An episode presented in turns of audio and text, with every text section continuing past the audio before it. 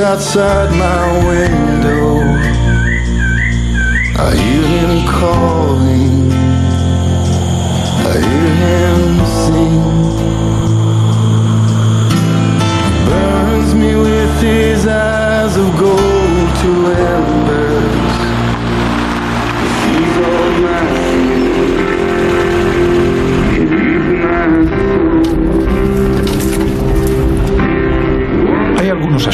que cuesta, pues eso, cuesta tratar más que otros. Es probable que porque provocan más vértigo, más incomprensión. Quizás porque no estamos preparados para pensar demasiado en ellos, porque la sensación de vacío, de falta de respuesta, incluso de ahogo que tenemos, es brutal.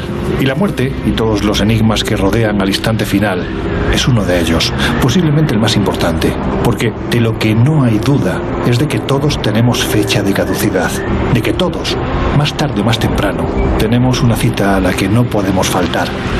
A ver chicos, que me pongo filosófico y no paro. ¿Por qué tenemos miedo a la muerte? ¿Qué pensáis vosotros? Bueno, yo creo que en general el ser humano tiene miedo a lo que desconoce, a lo que no controla. Y si hay algo que no controlamos, que desconocemos y que además genera gran inquietud es la muerte. La muerte representa no únicamente la desaparición del yo, sino también el posible dolor, la pérdida de los seres queridos, representa la mayor desvinculación a, a tu ser, a tu, a tu identidad que pueda haber, ¿no? Entonces es lógico que, que despierte ese pavor. Bueno, yo creo que mucha gente, más que miedo a la muerte, lo que tiene miedo es eh, al proceso de la muerte y al dolor que eso puede conllevar. Yo creo que eso es un miedo compartido por muchos de nosotros. Y luego también está el miedo a la no existencia, porque todos nosotros, todos los seres vivos, en realidad somos estructuras biológicas preparadas para sobrevivir, para la supervivencia. Y por lo tanto no podemos concebir qué es eso de la no existencia. Y en mi caso eh, se suma otro miedo y es el, miedo a que no me dé tiempo a hacer las cosas que quiero hacer. Creo que he trabajado tanto para, para realmente dedicarme a, a investigar y a estudiar los asuntos que, que me fascinan y ahora que estoy empezando a atar cabos, creo eh, morirme, pues la verdad es que no me gustaría absolutamente nada. Me gustaría quedarme un tiempo más en esta tierra. En definitiva, yo creo que el asunto de la muerte, aunque a mucha gente le dé miedo, es uno de los temas, por no decir el tema más trascendente que podemos tocar, porque ¿qué hay más importante que plantearnos si después de la muerte existe algún tipo de vida o algún tipo de existencia? Y además, este asunto eh, toca o tiene que ver con las grandes preguntas que yo creo que cualquier persona se ha hecho al menos una vez en su vida, es decir, quiénes somos en verdad, de dónde venimos y a dónde iremos una vez que, que fallezcamos. ¿no? Y, y yo creo que filosofar sobre esto o investigar este asunto no te ayuda a pagar la hipoteca, no te ayuda a encontrar un trabajo, pero ofrece esperanza. Esperanza que la vida es algo más que esta existencia terrenal y que somos también algo más que este montón de huesos y carne y quizás, quizás todos nosotros tenemos una misión que hacer un encargo que realizar en esta tierra. Y cuando hablo de misión no me refiero a salvar a la humanidad, sino mmm, quizás la misión de, de, hacer el mundo un poquito mejor. Y esto es algo, es un común denominador en muchos casos de experiencias cercanas a la muerte. ¿no? Las personas cuando vuelven, después de vivir una, una experiencia tan tremenda, tienen esa sensación de misión, de que les han permitido regresar desde el más allá para hacer algo, para cumplir alguna misión. Y repito, no es la misión de salvar a la humanidad, sino de hacer más felices a los que tienes a tu alrededor o en la medida de tus posibilidades hacer, hacer el mundo un poquito mejor. ¿no? Hay quien puede pensar que esta es una visión demasiado buenista e ingenua de la realidad, pero yo prefiero mil veces ser buenista a ser malista. Y perdón por el palabra. Bueno, pues para hablar de la muerte, de las conocidas como ECMs, y de los estudios que se están realizando sobre este asunto en alguna de las universidades más importantes del mundo, hay que decir que con resultados verdaderamente extraordinarios, nos hemos venido al otro lado del mundo. Porque si hay un pueblo que vive para morir, ese es el de los misteriosos torajas, aquí, en Indonesia. Después os hablaremos un poquito más de ellos. Ahora, si os parece, abrimos las puertas del Colegio Invisible para intentar saber qué hay, si es que hay algo, al otro lado de la muerte. Comenzamos. En los años 60, astrofísicos como Joseph Allen Hynek, asesor de Steven Spielberg en encuentros en la tercera fase, o el francés Jacques Vallée, fundaron un colectivo secreto para investigar las anomalías que se producían en los cielos del planeta.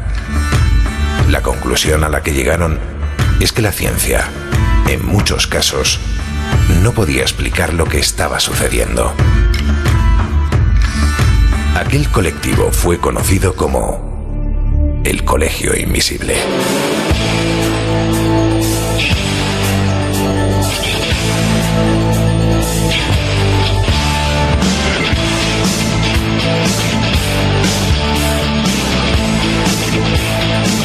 El Colegio Invisible, con Lorenzo Fernández Bueno y Laura Falcó en Onda Cero.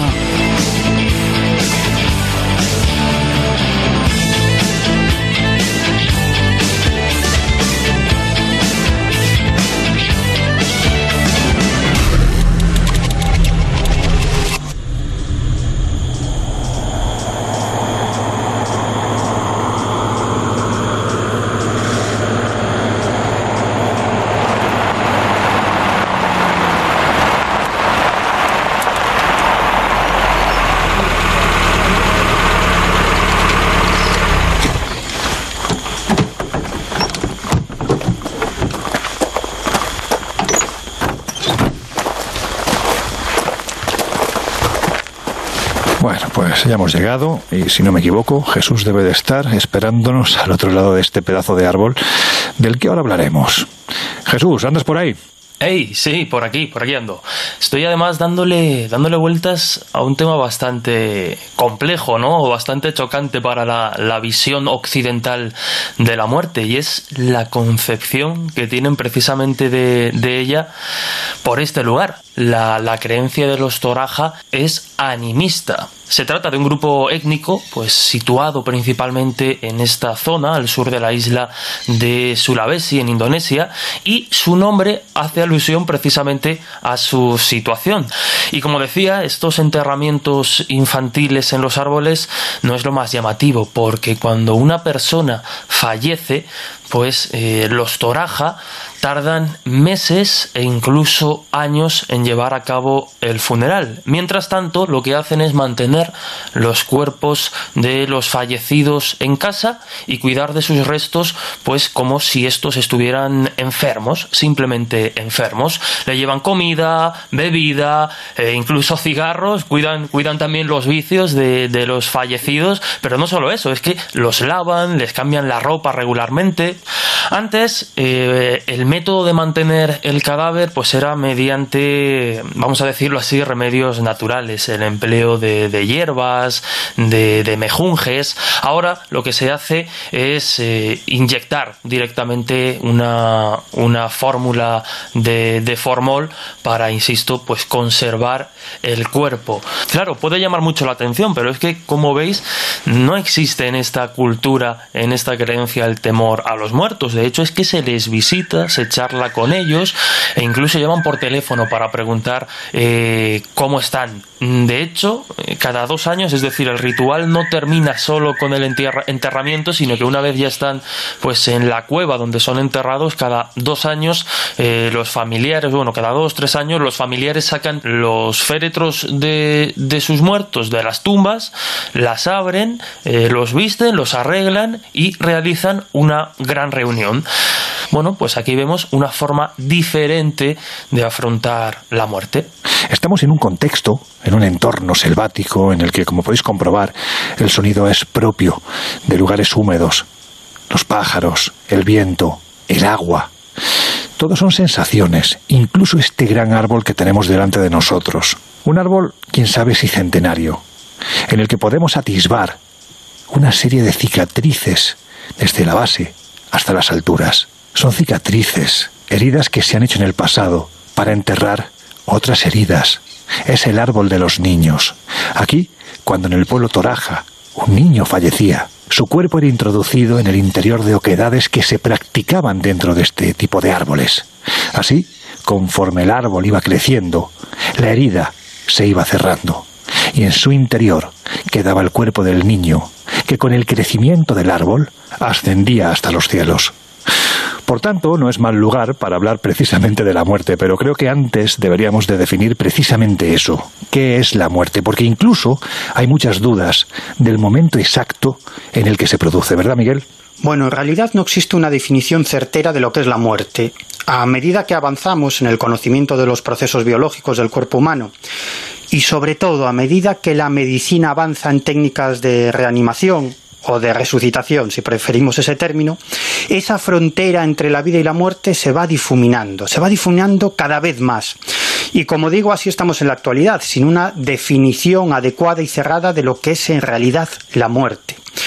Porque no hace tanto tiempo se creía que una persona que estaba 15 minutos sin que le latiera el corazón estaba muerta. Pero como digo, con el descubrimiento de nuevas técnicas de reanimación, se ha logrado resucitar a personas que llevaban media hora en muerte clínica. Y hoy en día existen métodos de resucitación que logran que una persona regrese a la vida después de una hora o hora y media muerte clínica. Y según los expertos que trabajan en este campo, en 5 o 10 años los médicos serán capaces de resucitar a una persona que lleve muerta muchísimas horas. Entonces, esta es la pregunta, ¿qué es la muerte? ¿Cuándo una persona está muerta? Bueno, en realidad nadie lo sabe. Y un caso muy, muy, muy espectacular en este sentido es el de Joy Tiralosi, que es un chofer de Nueva York que entró en el servicio de urgencias del Hospital Presbiteriano de Nueva York como consecuencia de un paro cardíaco. Los médicos estuvieron nada menos que 45 minutos intentando que volviera a la vida. Y de pronto, cuando estaban a punto de tirar la toalla, después de, de miles de compresiones torácicas, ocho descargas de desfibrilador, numerosas inyecciones de adrenalina, bueno, después de todo eso, el motor de este hombre vuelve a funcionar, es decir, su corazón vuelve a latir aunque sea o aunque fuese suavemente. En general, los especialistas están de acuerdo en que después de 10 o 15 minutos, si el paciente no revive, las posibilidades de que vuelva a la vida son prácticamente nulas. Y aún en el improbable caso de que el corazón comience a funcionar de nuevo, las lesiones cerebrales serían tan, tan, tan, tan graves que el paciente pues estaría condenado a existir como un vegetal hasta el final de sus días. Pero Tiralosi tuvo suerte, muchísima suerte, porque en ese hospital se pusieron a su servicio 20 médicos y entre ellos varias eminencias en el campo de la resucitación. Y entonces, al tiempo que intentaban que regresara a la vida, en cuestión de menos de un minuto le colocaron bolsas de plástico repletas de hielo en los costados, bajo las axilas y a cada lado del cuello.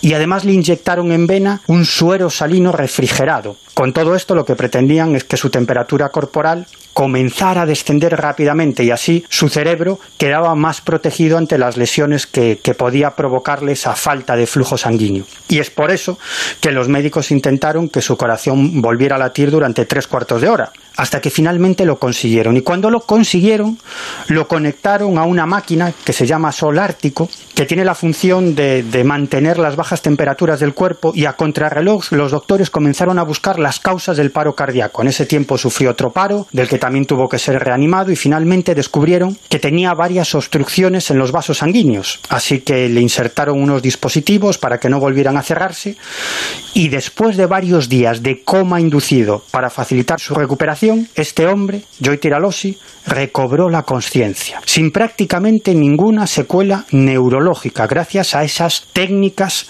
de reanimación. Lo interesante de este caso, que Tiralosi vivió una experiencia cercana a la muerte durante esos largos 45 minutos en los que estuvo muerto. Se encontró en otra realidad, con una entidad de aspecto indefinido, pero muy luminosa, y que desprendía una enorme paz, tranquilidad y amor, como les pasa a muchas, personas que viven experiencias cercanas a la muerte. Y después de, de esta vivencia, Tiralosi dejó de temer a la muerte y se convirtió en alguien más espiritual que no religioso, más empático y más solidario, como también le suele suceder a la inmensa mayoría de protagonistas de experiencias cercanas a la muerte. Por tanto, podemos decir que la muerte es un paso final, un simple rasgo puramente fisiológico propio de nuestra condición de seres vivos, o como aseguran religiones, creencias, o por qué no, los propios testigos que nada tienen que ver ni con religiones ni con creencias, realmente como piensan, ¿se trata de una transformación? Uf, hoy las preguntitas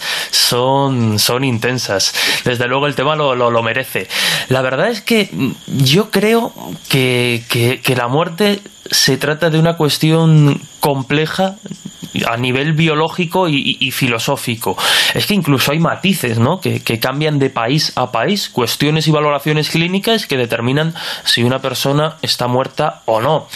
Dicho de forma muy bruta, ¿no? pues quizá un condicionante clínico o médico puede hacer que, que, un fallecido esté considerado como tal en un país y en otro, pues, pues no. En fin, es bastante extraño incluso a esos niveles. Además, si tenemos en cuenta los, los avances médicos, los descubrimientos neurológicos que han ido modificando y alterando la, la, concepción de muerte, pues complica más el, el asunto. Después, más allá de la muerte biológica, digamos, pues vienen las dudas y entramos ya pues a discutir si existe una conciencia no local que sobrevive de, de, alguna manera tras la parada cardíaca e incluso cerebral y que algunos han identificado con el alma. Pues en fin, es que es bastante complicado. Pero si a esto sumamos algunas historias como las que estamos comentando, pues una vuelta de tuerca más. Para mí es más que una transformación, es un regreso a nuestro verdadero hogar, a lo que somos en esencia, es decir, entidades inmortales, entidades infinitas, que durante un corto periodo de tiempo nos toca estar confinados en un cuerpo físico. De hecho, hay un aspecto en los relatos de experiencias cercanas a la muerte al que no se suele dar demasiada importancia y que para mí la tiene toda. Es ese, ese contacto, esa entrada en la luz al final del túnel. ¿no? Muchas personas que viven una experiencia cercana a la muerte describen que viajan por un túnel y que al fondo de ese túnel observan una luz muy potente y que finalmente entran en contacto o penetran dentro de, de esa luz. En realidad no es una entrada, en la luz, sino que es más bien una disolución en esa luz. Cada persona lo expresa de manera diferente. Yo he tenido la oportunidad de entrevistar a, a muchos protagonistas de experiencias cercanas a la muerte. Algunos dicen que tenían la sensación de que formaban parte de esa luz. Otros me explicaban que ese era su verdadero hogar. Otros te explicaban que se sentían mejor que nunca, con una paz, una felicidad inmensa que eran incapaces de describir con palabras. En el fondo, yo creo que lo que estaban describiendo todas estas personas era ese proceso de disolución con la conciencia global, con la inteligencia cósmica, con el orden universal, con Dios, si queremos llamarle así, ¿no? Es decir, que esa luz en realidad vendría a ser un símbolo de esa conciencia global de la que todos formamos parte y que cuando fallecemos pues regresamos de nuevo a la fuente, al origen de todo, a esa, a esa luz, a esa inteligencia global o a esa conciencia global. De hecho, en el lejano año de 1907, la American Society for Psychical Research publicó un artículo ya clásico, clásico para los que disfrutamos leyendo textos antiguos de, de los comienzos de estas temáticas, ¿no? del periodismo, de la narrativa, de la literatura de lo paranormal, en el que un tal doctor Duncan McDougall no solo defendía la existencia de esa transformación, sino que además intentaba, ¿cómo decirlo?, avalarla asegurando que cuando el cuerpo fenecía, inmediatamente se perdían, y lo pesaron, 21,3 gramos de peso. Decían que ese era el peso del alma, ¿verdad? Efectivamente, tal y como dices, fue un artículo publicado en mayo de 1907 por parte del doctor Duncan McDougall y es una teoría que a día de hoy sería absolutamente descabellada. Pero bueno, vamos a explicar un poco lo que hizo y por qué justificó esta locura, ¿no? Él tenía la teoría de que el alma, más allá de ser algo espiritual, tenía que tener un peso material, es decir, una presencia física. Para ello realizó el siguiente experimento. Puso una especie de balanza en sus oficinas y hizo que seis personas, que fueron las que consiguió convencer, eh, fuesen a ese lugar a morir justamente para realizar esta, esta experimentación. El caso es que la mayoría eran enfermos de tuberculosis. Cuando llegaba el momento de morir, los ponía sobre la báscula, eh, medía el peso real y en el momento justo de la defunción medía cuál era el peso en ese momento. Las experiencias siempre se realizaban con uno o dos testigos, normalmente algún otro médico. En el primer caso, eh, vio que después de fallecer, de que todas las constantes, la actividad cerebral y todo hubiera cesado, hubo una diferencia de peso de unos 21 gramos aproximadamente. Evidentemente, siendo la única experiencia, no podía tomarlo como una regla y siguió experimentando. En total, eh, hizo experimentos con cinco hombres y una mujer. El tema es que en cada uno de los casos fue encontrando un cierto diferencial, nunca de una forma demasiado científica y además estos diferenciales oscilaban desde 14 gramos en algunos casos hasta 45 en otros. Siempre con testigos eh, y descartando algunas casuísticas que fueron duda en el momento, como por ejemplo la expulsión en los últimos instantes de la muerte de algún tipo de líquidos, es decir, muchos moribundos pues igual eh, sueltan líquidos, bien sea vía fecal o vía urinaria, o incluso eh, exudan eh, a través de la, de la, sudoración parte de los líquidos que puede tener el cuerpo. Según eh, la experiencia de este hombre, él dice que esa cantidad no es realmente una casuística a tener en cuenta, porque si es por vías normales, ese líquido continúa estando en la balanza y lo que puede expulsar un, un muerto por exudación es mínimo. También contrasta otra hipótesis posible, que es eh, en el momento de la muerte, pues evidentemente la ausencia total de aire en los pulmones. Para eso se pone el mismo sobre la balanza y expulsa al límite todo el aire para comprobarse alguna diferencia de peso. Nuevamente, el diferencial prácticamente no existe y no es relevante. Pero aún así, como podemos comprender, seis casuísticas no establecen una regla y además el método seguido por este hombre pues no era demasiado científico que digamos. También hizo otro experimento curioso y es el hacer lo mismo con eh, perros, que para ello nada más y nada menos que asesinó a una serie de perros, pero bueno, en este caso no eran eh, perros enfermos, sino realmente perros sanos que él envenenó para ver qué ocurría en el momento de la muerte. Según sus experimentos, en el caso de los perros no había diferencia alguna, con lo cual dictaminó que es que los perros no tenían alma, los animales en general no tenían alma. También un dato, pues no sé si irrisorio, pero cuanto menos curioso. Incluso, yendo un poquito más lejos, hay que decir que en aquel tiempo se llegó a decir que el alma no solo se pesaba, es que además se podía fotografiar. Sí, también, también fue otra de las locuras de la época, el intentar fotografiar el alma. En este caso, todo vino a raíz de las experiencias del doctor Oasis, la década de 1970. Este hombre, acompañado pues, de un ayudante y de siempre algún testigo que otro, lo que intentaban era fotografiar pues, el cuerpo eh, astral, por decirlo de alguna forma. ¿no? Hubo varias experiencias extracorpóreas, intentaron pues, medir y ver si eran capaces de fotografiar algo. Dicen que en alguna de las experiencias pues, llegaron a ver, por ejemplo, eh, una bola de luz eh, rodeada como de un halo azulado, pero en cualquier caso no existen fotografías del tema. Y en una de las casuísticas, que quizás es la más relevante, una señora que hizo la experiencia desde su casa, desplazándose astralmente hasta el lugar, se quejó y llamó de hecho al, al lugar donde estaban realizando la experiencia, porque por lo visto la ayudante del doctor se dedicó a echar fotografías con flash y dice que eh, le molestó muchísimo sentirse fotografiada durante el experimento. ¿no? Curiosamente es verdad que estaban realizando fotografías, pero nunca esas fotografías han visto la luz porque desaparecieron.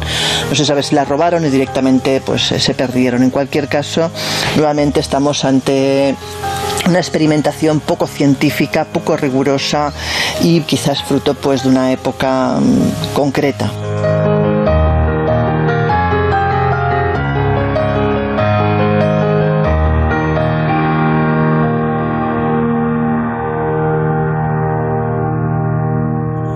Chicos, venid aquí a la sombra de este árbol porque aunque está lleno de muertos y uno como andaluz que es, pues, en fin, vamos a mantener unos ciertos grados de superstición. La verdad es que se aguanta mejor este tremendo calor y sobre todo la tremenda humedad. A ver, Laura, otra de las, entre comillas, pruebas que se esgrimen para defender la existencia de la vida después de la vida son las conocidas como ECMs. ¿Qué es esto y qué características poseen, si es que se puede hablar de características comunes? Para hablar de qué es una ECM, primero que nada tenemos que estipular a partir de qué momento se produce una ECM ¿no? y, y cuál es la situación física real del cuerpo. Bien, los médicos declaran que la muerte de un paciente se produce cuando deja de respirar, cesa los latidos de su corazón y no se detectan ondas cerebrales durante varios segundos. Dicho esto, vamos a pasar a realmente cuáles son los signos que se pueden considerar parte de una ECM. Según Raymond Moody, quizás uno de los mayores especialistas mundiales en el tema, él explica que hay 19 signos de una ECM, que los voy a resumir de forma un poco ágil. Uno, la dificultad de describir con palabras la experiencia. Dos, escuchar la voz de, gente que sigue viva mientras tú se supone que estás fallecido. Tres, intensa sensación de paz. Cuatro, ruidos o sonidos, a veces agradables o a veces pitidos o zumbidos. Cinco, la sensación de túnel o de espacio oscuro. Seis, sensación de estar fuera del cuerpo. Siete, encuentro con seres no físicos, es decir, o difuntos que conocemos o gente no conocida, pero en cualquier caso no viva. Ocho, seres de luz. Nueve, revisión vital y juicio, en cierta forma, de la vida, del tránsito de la vida de uno. 10. Encontrarse con un tipo de frontera que parece que marque ya el punto de no retorno de la, de la vida a la muerte. 11. El efecto de volver a la vida, algunos lo definen como algo de elección propia y otros como algo que no tienen elección, que simplemente les obligan a volver. 12. La sensación de ridículo cuando lo cuentas después de la experiencia. 13. Consecuencias vitales, tanto a nivel espiritual como a nivel de concepción de vida. 14. Un cambio claro sobre la visión de la muerte y lo que ello implica y el temor a la misma. 15. Corroboración por parte del personal médico de la familia de cosas que ocurrieron en el trance en que la persona se supone que estaba muerta y que no podría, por tanto, ser consciente de ellas. 16. El entrar en una dimensión donde todo conocimiento parece ser eh, lógico y todo existe. 18 entrar en una dimensión donde hay espíritus o formas desconcertantes y por último 19 la sensación de estar en un lugar donde también se producen rescates sobrenaturales. A esto Grayson le añade un dato que también es importante, que es la sensación de que el tiempo se acelera durante la experiencia. Digamos que todos estos factores de los que hemos hablado no siempre son constantes en todas las experiencias y quizás los que más se repiten, por ejemplo, es la conciencia de estar muerto, que ocurre en un 50% de los casos, las emociones sumamente positivas o de paz, que ocurren en un 56% de los casos, y luego otros muchos factores, pero que ya su incidencia pues no son tan quizás llamativas como en este caso las que hemos comentado. In charming town. They call the rising sun.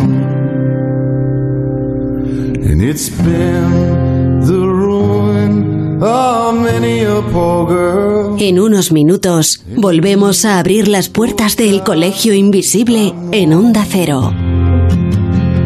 If I listen to my mama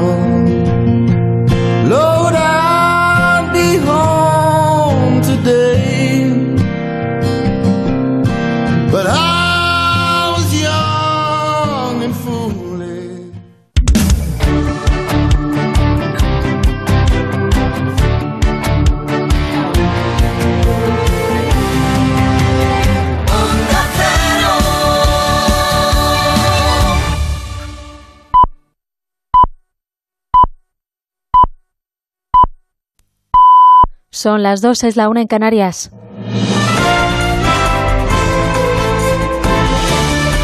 Noticias en Onda Cero.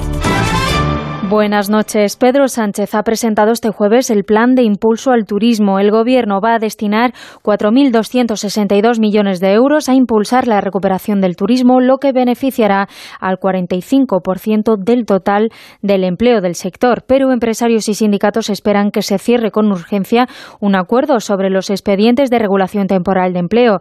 El presidente del Gobierno, Pedro Sánchez, ha dicho que los ERTES están para quedarse, ya que son un elemento de flexibilidad y suponen una alternativa a los despidos.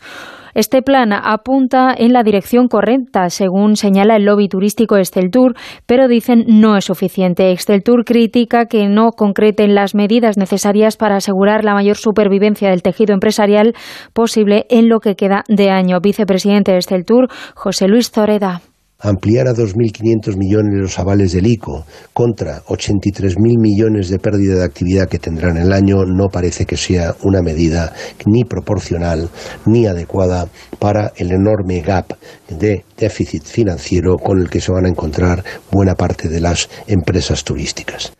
Por otro lado, el líder del Partido Popular, Pablo Casado, ha afirmado que su partido no comparte el optimismo del Gobierno en relación con la situación de la economía del país. Ha recriminado a Pedro Sánchez que esté otra vez con los brotes verdes, como pasó en la anterior crisis del Gobierno de Zapatero. José Ramón Arias. Los populares no entienden cómo con millones de españoles en el paro y muchos de ellos en las colas de los servicios sociales, el gobierno empieza a hablar de recuperación económica. Pablo Casado lamenta que se estén cometiendo los errores del pasado, negando la realidad, como ocurrió en la última crisis económica. No se puede hablar de recuperación cuando en España hay cuatro millones de personas con un ERTE, hay cuatro millones de parados, hay un millón de autónomos en cese de actividad y hay colas del hambre de familias que van a recoger una bolsa de comida en las ONGs o en las parroquias de su barrio. Creo que no podemos repetir los errores del gobierno de Rodríguez Zapatero, con falsas esperanzas, con información que no es veraz. El líder popular sigue defendiendo que los ERTE se prorroguen hasta final de año, apoya los planes turísticos y de ayuda a la automoción que su partido lleva pidiendo desde hace meses. Por ello recurre a una famosa frase de un antecesor suyo que decía que el gobierno solo acierta cuando rectifica.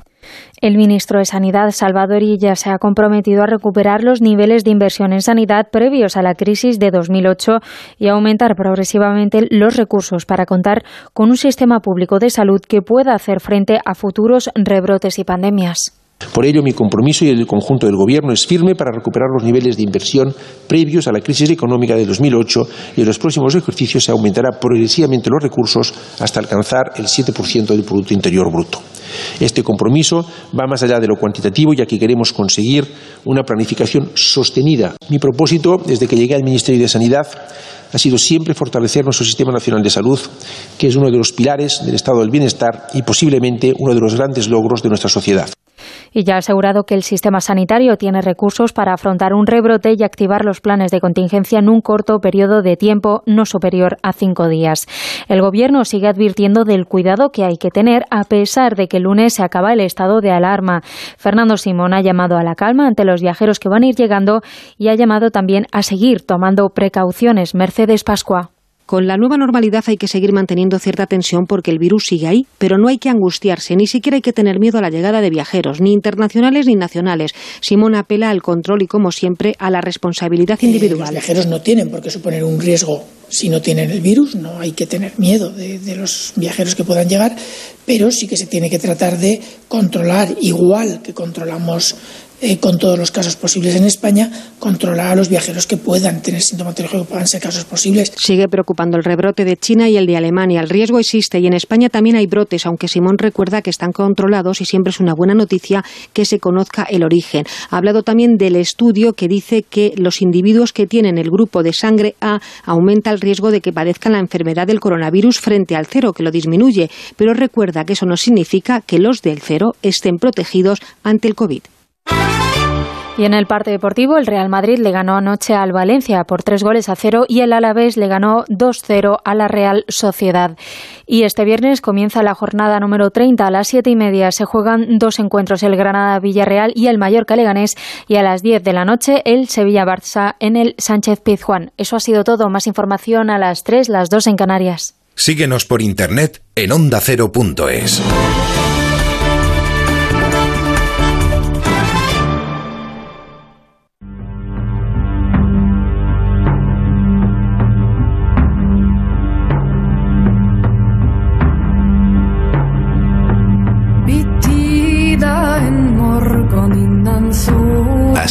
Entrado en el colegio invisible con Laura Falcó y Lorenzo Fernández Bueno.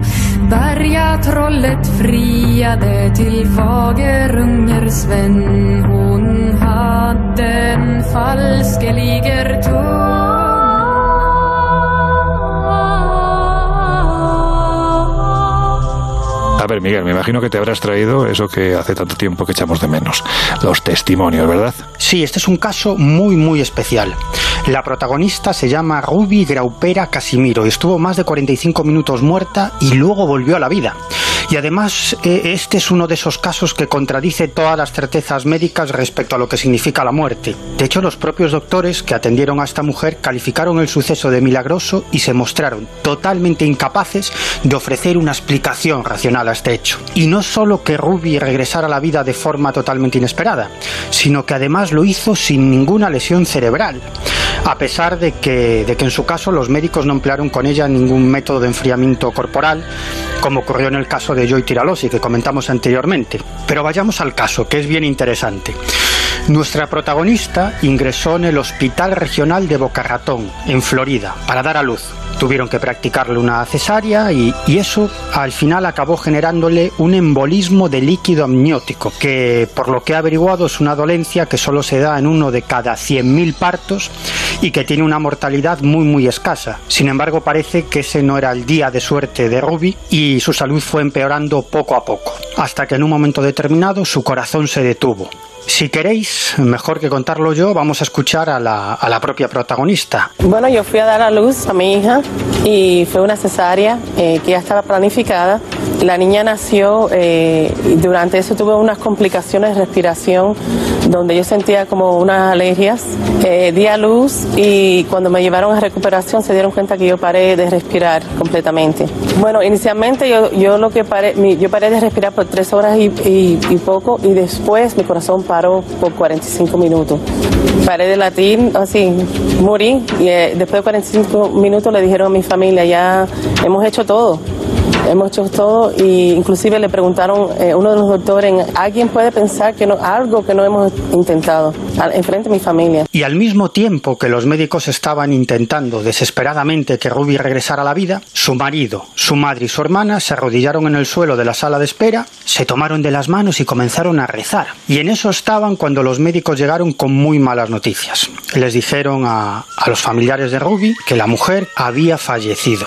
Eh, los familiares entraron al quirófano para despedirse de, ella, de Ruby, y volvieron a la sala de espera y decidieron continuar rezando. Y pasados ya algunos minutos, de pronto los médicos se dieron cuenta con enorme asombro de que el corazón de la muerta había vuelto a latir. Por lo tanto, la recuperación de Ruby solo cabría calificarla de imposible. Tanto porque estuvo 45 minutos muerta y regresó a la vida, como por el hecho de que no sufrió ninguna secuela cerebral, que es algo del todo impensable, porque cualquier persona que esté durante 10, 15, a lo sumo 20 minutos sin riego sanguíneo en el cerebro, sin que le lata el corazón, esa persona tiene muy difícil su supervivencia y si sobrevive, pues lo más probable es que, es que acabe viviendo como un vegetal. Eh, sobre este caso, el doctor Anthony Fajardo, que era director médico del hospital de Boca Ratón cuando sucedieron los hechos, dijo lo siguiente. Hay muy pocas cosas que haya visto en medicina y que puedan considerarse milagros, pero este hecho solo es posible calificarlo de ese modo. Pero lo interesante de este asunto es que además de todo esto, que ya es bien extraño desde el punto de vista médico, Ruby vivió una experiencia cercana a la muerte. Yo eh, experimenté lo que muchos dicen el túnel, experimenté mi cuerpo, eh, por falta de palabra, volar, pero no es volar como flowing. Veo un espíritu viviente en ese tono de luz. Y cuando me acerco, me doy cuenta que es mi padre, que había fallecido hace años, y me dice, vas a estar aquí un tiempo, pero no te vas a quedar aquí, no es tu tiempo. En ese tiempo experimenté lo que es una paz que no tengo palabras para explicarla, un sentir que todo tiene su perfecto lugar, algo que la mente nosotros no entiende aquí.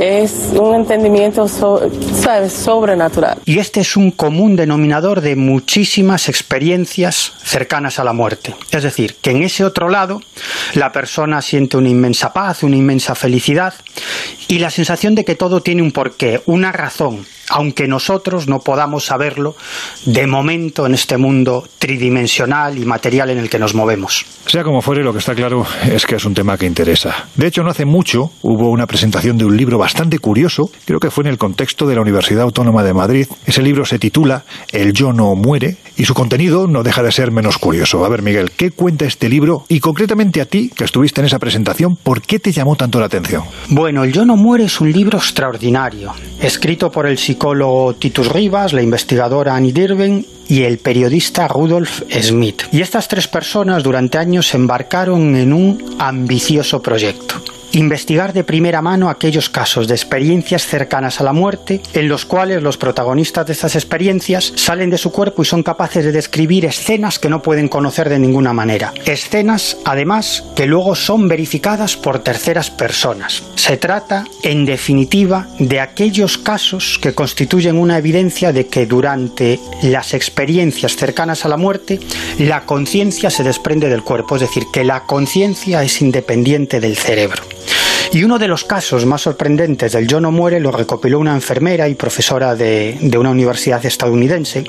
Ella se, llama Norma Babe y una noche ella estaba trabajando en el servicio de urgencias de un hospital y tuvo que atender a una mujer que, que entró en estado de coma. De hecho, esta mujer estuvo así varias semanas e incluso sufrió un paro cardíaco mientras estaba en ese estado de coma. Y cuando se recuperó, cuando salió del coma, le dijo a, esta enfermera, Norma Babe, y al resto del equipo médico que durante su paro cardíaco había salido de su cuerpo y había visto la habitación desde cierta altura, hasta el punto de observar y memorizar el número de serie del respirador al que estaba conectada. Ese número de serie se encontraba en la parte superior de la máquina a un metro ochenta de altura.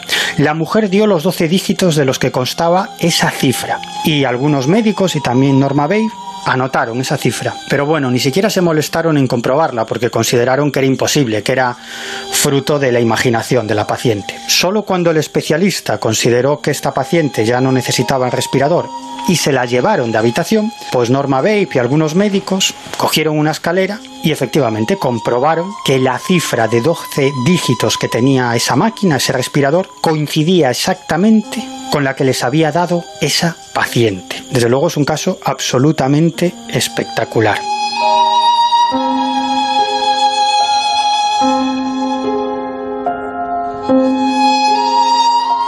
Bueno, pues venga, vamos a recapitular. Estamos hablando de la posibilidad de que haya una vida después de esta vida, que en cierto modo vendrían a avalar, o por lo menos a dar cierto peso, las experiencias cercanas a la muerte y sobre todo las investigaciones que están llevando mentes científicas para intentar determinar si en el momento en el que se produce el deceso, si es que realmente somos capaces de determinarlo, ahí hay unos instantes en los que algo, algo nuestro, abandona el cuerpo y es capaz de tener una visual de todo lo que hay en ese entorno, de tal forma que cuando regresa es capaz la persona, entre comillas, resucitada, de contar lo que ha visto. Bueno, Laura, otro de los testimonios más impactantes por la edad del testigo y por la repercusión que en su momento tuvo a nivel mundial es el caso de Colton Burpo. Bueno, pues este muchacho, cuando apenas era un crío, le ocurrió algo que narró en el libro El cielo es real. Y de repente, pues, pues lo que todo autor está deseando tener alguna vez en la vida, vende millones de ejemplares en todo el mundo. ¿Qué historia hay detrás para que se generase este fenómeno de masas tan brutal? Porque entendemos que tiene que ser una historia realmente buena o por lo menos llamativa. Bueno, yo llegué a la historia de Colton eh, por casualidad. Estábamos buscando a nivel editorial libros y temáticas y de repente me apareció un vídeo de este niño, un vídeo original inglés del momento de poco después de ocurrirle la experiencia que a mí me impactó muchísimo, ¿no? Era un niño en ese momento ya no de cuatro años, que es cuando vivió la experiencia, en el momento de la entrevista creo que tenía ocho años, pero aún ya era un niño pequeño, y, explicaba lo que había vivido, ahora sí que consciente, porque evidentemente con cuatro años él no, no era consciente de que lo que había vivido era una ECM y para él lo que había vivido era una realidad más de su corta edad, ¿no? ¿Qué ocurrió con Colton? Verás, eh, Colton con cuatro años eh, enferma y realmente tiene una ECM, está a punto de morir, sufre una ECM. Durante esa ECM él eh, experimenta una serie de cosas que una vez vuelve en sí, no explica, porque no, como te digo, no, no le parecen extraordinarias. O sea, para él es una vivencia más dentro de su corta vida. No diferencia por su edad, evidentemente, lo que es la ECM de su vida. Él empieza a aflorar todas esas experiencias en el día a día cuando vuelve a su casa. Quizás la más impactante y, incluso por la forma en que se da es la que vive la chica que le cuida cuando los padres están trabajando, ¿no? Eh, una tarde noche sus padres salen y él se queda con esta chica, cuidado de esta chica, cuando de pronto eh, él le dice a la chica que echa mucho de menos a su hermana. Bueno, la chica sorprendida le dice que su hermana está arriba durmiendo, que se quiere ir a verla. Y a eso él responde que no, que no habla de esa hermana, que habla de la hermana que murió en la barriguita de mamá. Bueno, imaginaros cuando llegan los padres a casa, primero cómo le explica la chica eso a los padres y segundo la cara de los padres. Bien, lo que cuenta la madre es que ella sufrió un aborto, esperaba una niña y a los meses de estar embarazada pues perdió a esa criatura, pero que evidentemente su hijo, y más por la edad que tenía su hijo, jamás supo de la existencia de este posible bebé. La siguiente experiencia que el niño aporta viene porque un día también hablando con los padres les dice que cuando estuvo en el hospital conoció a su bisabuelo. Claro, tú imagínate también nuevamente la cara de los padres, ¿no? Eh, no, no se les ocurre otra cosa que coger una foto de cuando el hombre era mm, mayor o cuando estuvo a punto de morirse y se la enseñan al niño. Pero el niño no identifica esa foto. Es al tiempo, revisando álbumes de fotos antiguas, donde el niño ve una foto del abuelo cuando era joven y ahí sí que reconoce a la persona que él vio durante la ECM. Bueno, lo bueno de eso es saber que por lo menos cuando nos vamos recuperamos el estado de plenitud y no nos seguimos hechos un asco y una pura arruga, ¿no? Lo cual es de agradecer. Pero vamos, en cualquier caso la historia es una historia altamente impactante, sobre todo por la edad del niño y por la inocencia que se supone que a esa edad tenemos, la falta de, de capacidad de mentir, ¿no? Él vino a España porque su historia aquí la publicó la editorial Zenit, una de las que por aquel entonces, hace unos años, dirigías tú. ¿Qué sensación te dio aquel muchacho? Y quizás lo más importante, de su familia, porque parecían una piña, ¿no? Sí, realmente la familia era una piña. Ahí siempre me ha quedado un poco una incógnita y es que el padre era muy religioso y hasta qué punto el padre le quiso dotar luego a esa experiencia o a lo que el niño le dijo pues de contenidos adicionales para un poco reforzar su mensaje ¿no? de existencia del más allá y de existencia de Dios. Esa duda siempre quedará. Pero sí que es cierto que hay algunos datos que, bueno que están ahí que son irrefutables. Y ahora vamos a entablar un pequeño debate, muy pequeño, porque vamos a ir a los dos extremos del colegio invisible, Miguel el believer y Jesús el escéptico. A ver, a ver, chicos, ¿vosotros qué opináis de este asunto? ¿Se lo inventó todo o realmente el niño vivió parte o todo lo que cuenta? Porque se trata de un niño. Y en principio hay que presuponer su inocencia, ¿no? Bueno, yo no lo sé, pero no tendría por qué, por qué mentir. De hecho, es habitual que las personas que viven una experiencia cercana a la muerte se encuentren no solo con familiares fallecidos en ese otro lado, sino también con entidades espirituales que en general están en consonancia con su sistema de creencias. Porque no tendría sentido que un cristiano se encontrase en el más allá Mahoma, o que un creyente en el Islam se topase a Krishna, por ejemplo. Y esto es totalmente lógico, porque desde mi punto de vista, una experiencia cercana a la muerte es el inicio del proceso de disolución del yo en esa conciencia global a la que todos los seres conscientes pertenecemos. Es decir, que aquello que creemos, aquello de lo que estamos convencidos, es lo que proyectamos en ese estado de expansión o de disolución de la conciencia. En definitiva, que todo es relativo, que todo es conciencia y que todo, a la postre, depende de nuestra propia perspectiva.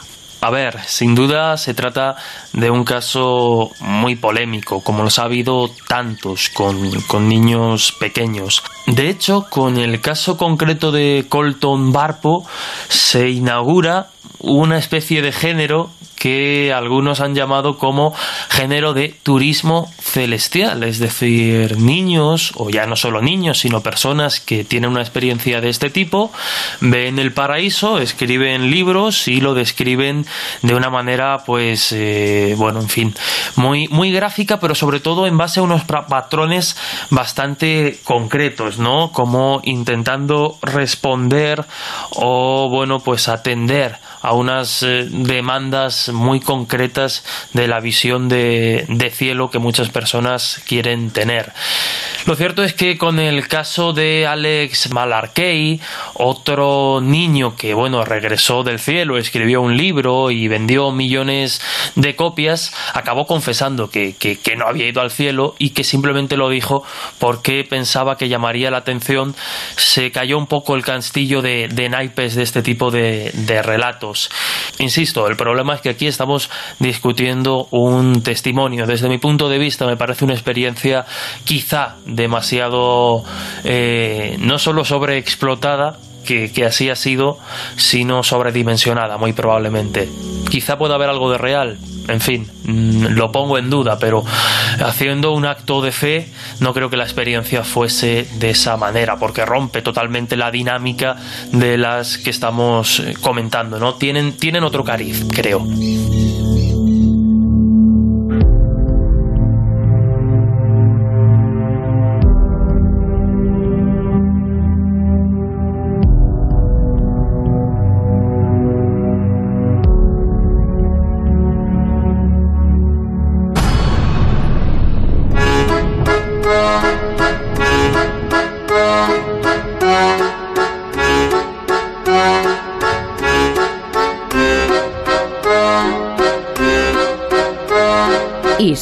Historias así solo ocurren en el Colegio Invisible.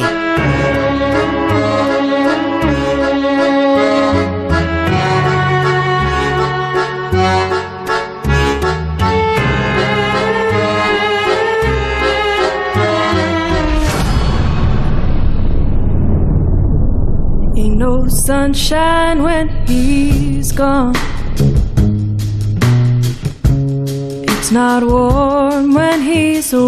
Bueno chicos, pues conclusión muy clara. en base a lo que acabamos de escuchar, testimonios de personas que han vivido una experiencia tremenda, investigadores, médicos, psiquiatras, podemos seguir diciendo que todo esto corresponde a las ganas y en cierto modo el miedo a que todo se acabe.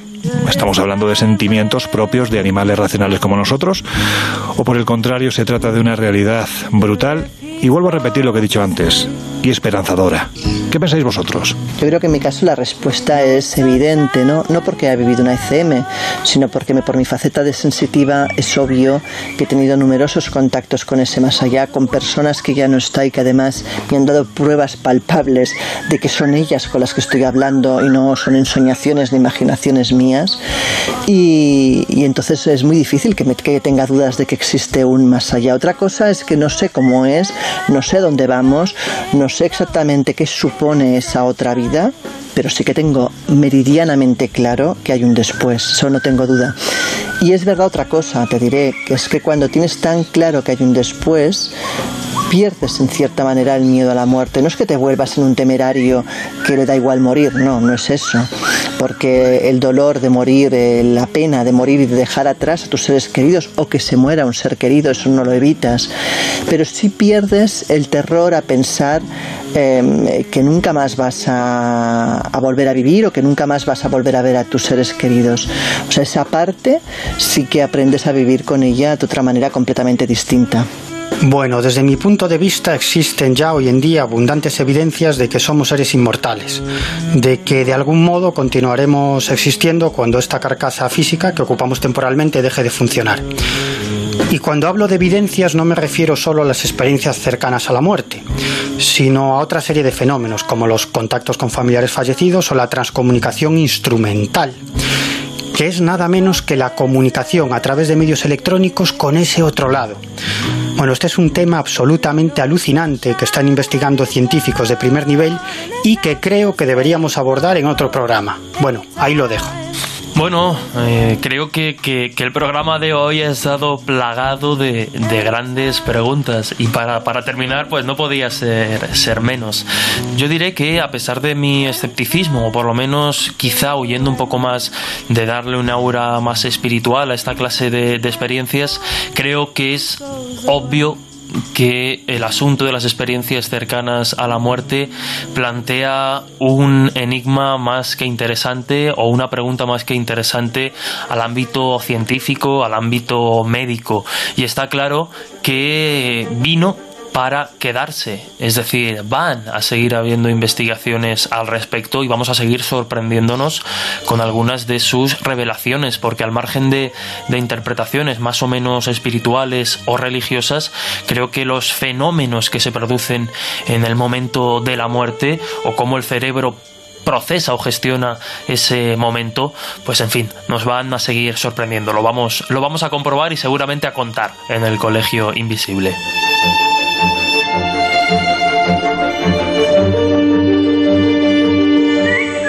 Bueno, pues ya nos estamos acercando al final y ya sabéis que estos segundos, pues aprovechamos para deciros que dentro de siete días volveremos, pero que durante este tiempo nos podéis encontrar tanto en el kiosco físico como en los diferentes kioscos digitales con la revista Año Cero Enigmas. Son 116 páginas en las que hablamos de todo tipo de asuntos, entrevistas, reportajes, viajes, mucho misterio, porque todo tiene que ver con esto que tratamos en el Colegio Invisible, el periodismo de misterio. Además, ya sabéis que también tenemos nuestras plataformas digitales, viajesprisma.com, donde vamos poniendo los diferentes eventos, viajes que vamos a empezar ya a realizar en los próximos meses.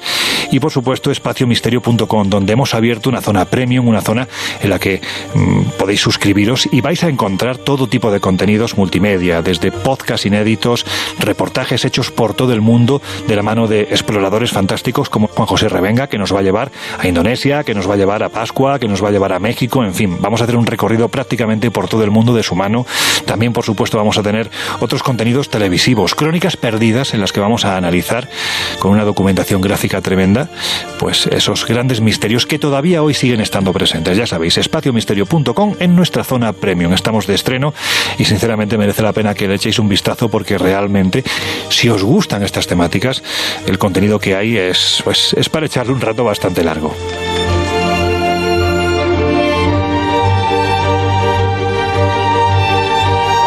Y ya sabéis que si queréis poneros en contacto con nosotros, nos podéis escribir a elcolegioinvisible.onda0.es, donde nos podéis contar lo que queráis, desde hacernos críticas, a plantearnos viajes, a incluso contarnos casos. Ya tenemos a Miguel preparado para el verano, para salir a investigar, así que cualquier cosa que queráis contarnos, elcolegioinvisible.onda0.es y también en nuestras redes sociales, eh, Twitter, por ejemplo, como arroba coleinvisibleoc y en Instagram y en Facebook como el Colegio Invisible en Onda Cero.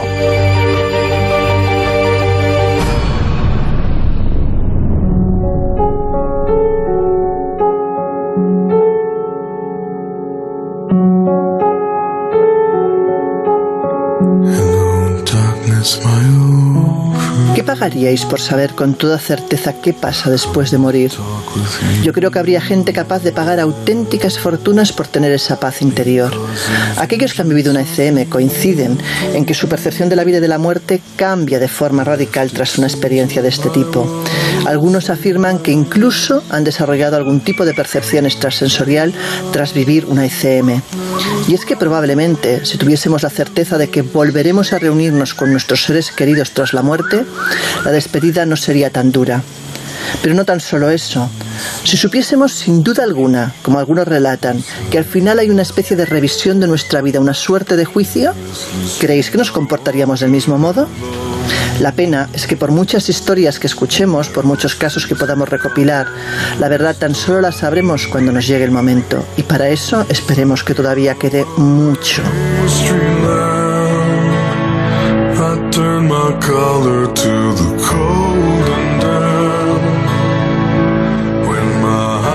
Bueno, pues hasta aquí hemos llegado por el programa de hoy, así que Laura Falcón, nos oímos dentro de siete días. Hasta la próxima semana. Jesús Ortega, pues eso, eh, dentro de una semana nos volvemos a encontrar. Pues nada, compañeros, un abrazo y hasta la semana que viene. Miguel Pedrero, hoy he disfrutado con tus cortes una barbaridad. La semana que viene, por favor, más. Venga, nos oímos. Pues venga, hasta la siguiente aventura. Y a vosotros deciros que os dejamos con el gran José Luis Salas y sus no sonoras. Nosotros, llegados a este punto, cerramos las puertas del Colegio Invisible. Nos volvemos a encontrar dentro de siete días. Que seáis muy, muy felices.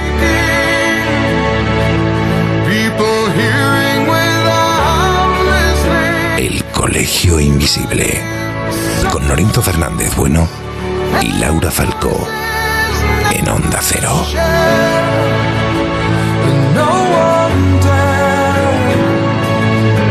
Disturb the sound silence.